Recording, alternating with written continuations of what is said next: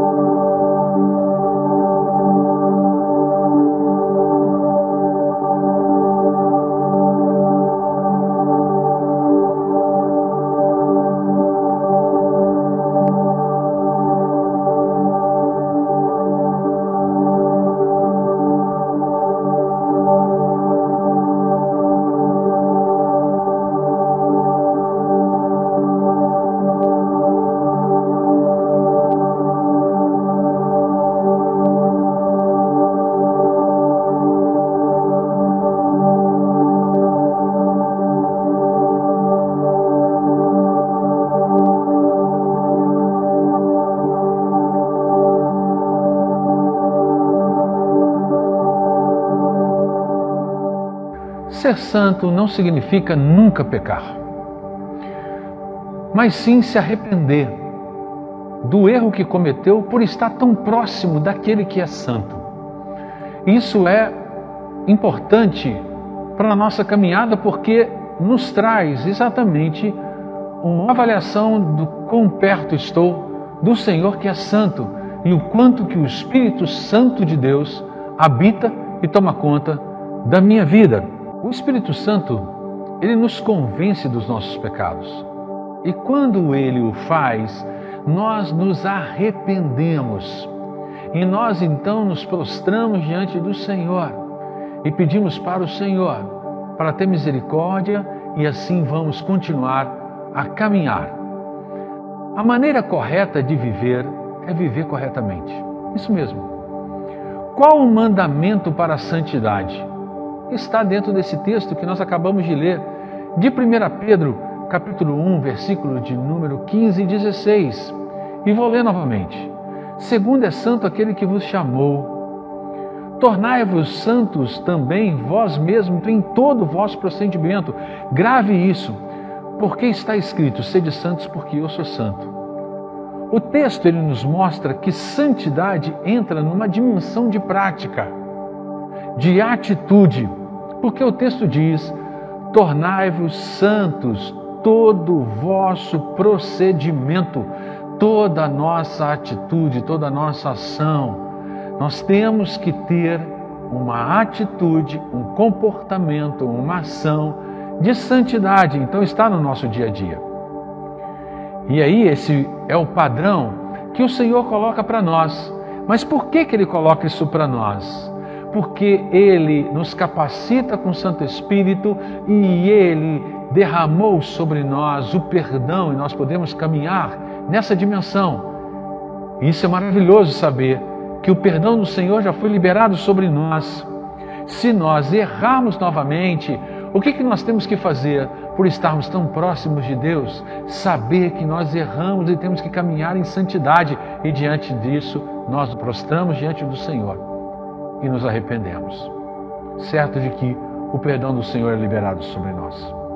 Filipenses capítulo 4, versículo de número 8 diz: Finalmente, irmãos, tudo que é verdadeiro, tudo que é respeitável, tudo que é justo, tudo que é puro, tudo que é amável, tudo que é de boa fama, se alguma virtude há, se algum louvor existe, seja isso que ocupe o vosso pensamento. Tudo isso que foi colocado, verdadeiro, respeitável, justo, puro, amável, de boa fama, virtudes, se há alguma virtude, se algum louvor existe, mas destacando verdade, respeitável, justiça, justo, puro, amável, aonde nós vamos encontrar isso? Nós vamos encontrar isso diante do Senhor. Quanto mais próximo nós estivermos dele, aí sim nós vamos conseguir perceber notar, ver que essas coisas são coisas boas e vão ocupar o nosso pensamento. Qual a relação entre o arrependimento e a santidade? Sendo que essa lei que nós estamos falando é a lei da santidade. Qual é a relação? A santidade de Deus nos leva ao arrependimento, o qual santifica a nossa vida, santifica o nosso viver.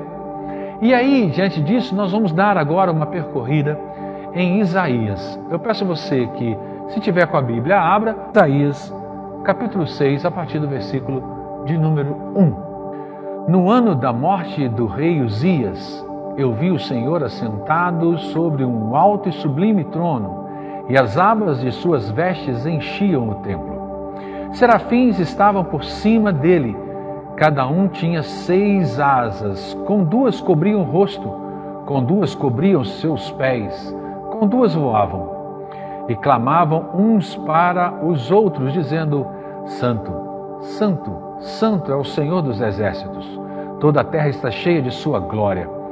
As bases do limiar se moveram à voz que clamava, e a casa se encheu de fumaça. Então disse eu: Ai de mim! Estou perdido, porque sou homem de lábios impuros, habito no meio de um povo de impuros lábios, e os meus olhos viram o Rei, o Senhor dos exércitos. Então um dos serafins voou para mim, trazendo na mão uma brasa viva que tirara do altar com uma tenaz. Com a brasa tocou a minha boca e disse: Eis que ela tocou os teus lábios, e tua iniquidade foi retirada, e perdoado o teu pecado. Depois disso, vi a voz do Senhor que dizia: A quem enviarei? A quem há de ir por nós? Disse eu: Eis-me aqui, envia-me a mim. Dando agora exatamente prosseguimento dentro do texto nós lemos e vemos aqui no versículo de número 5: o Senhor é tão santo que a única forma adequada de agir diante da Sua presença é cair de joelhos com o rosto em pó. No pó. Isso mesmo.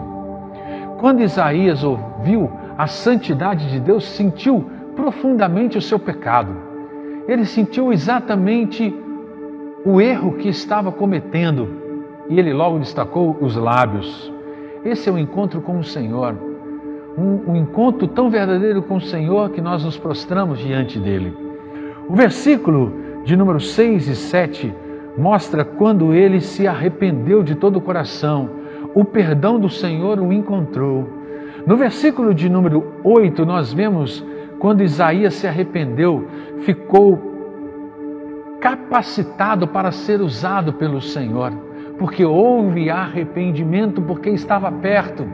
Ele sentiu realmente que não poderia viver com aquele pecado mais. É exatamente isso que Isaías fez. Esse é exatamente essa é exatamente a ligação que o Senhor faz conosco, que ele nos chama nesse texto de Isaías. O que mais nós podemos aprender sobre santidade?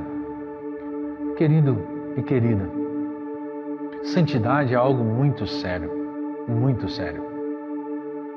É aproximar do Senhor e ver o Espírito Santo do Senhor agindo no nosso interior.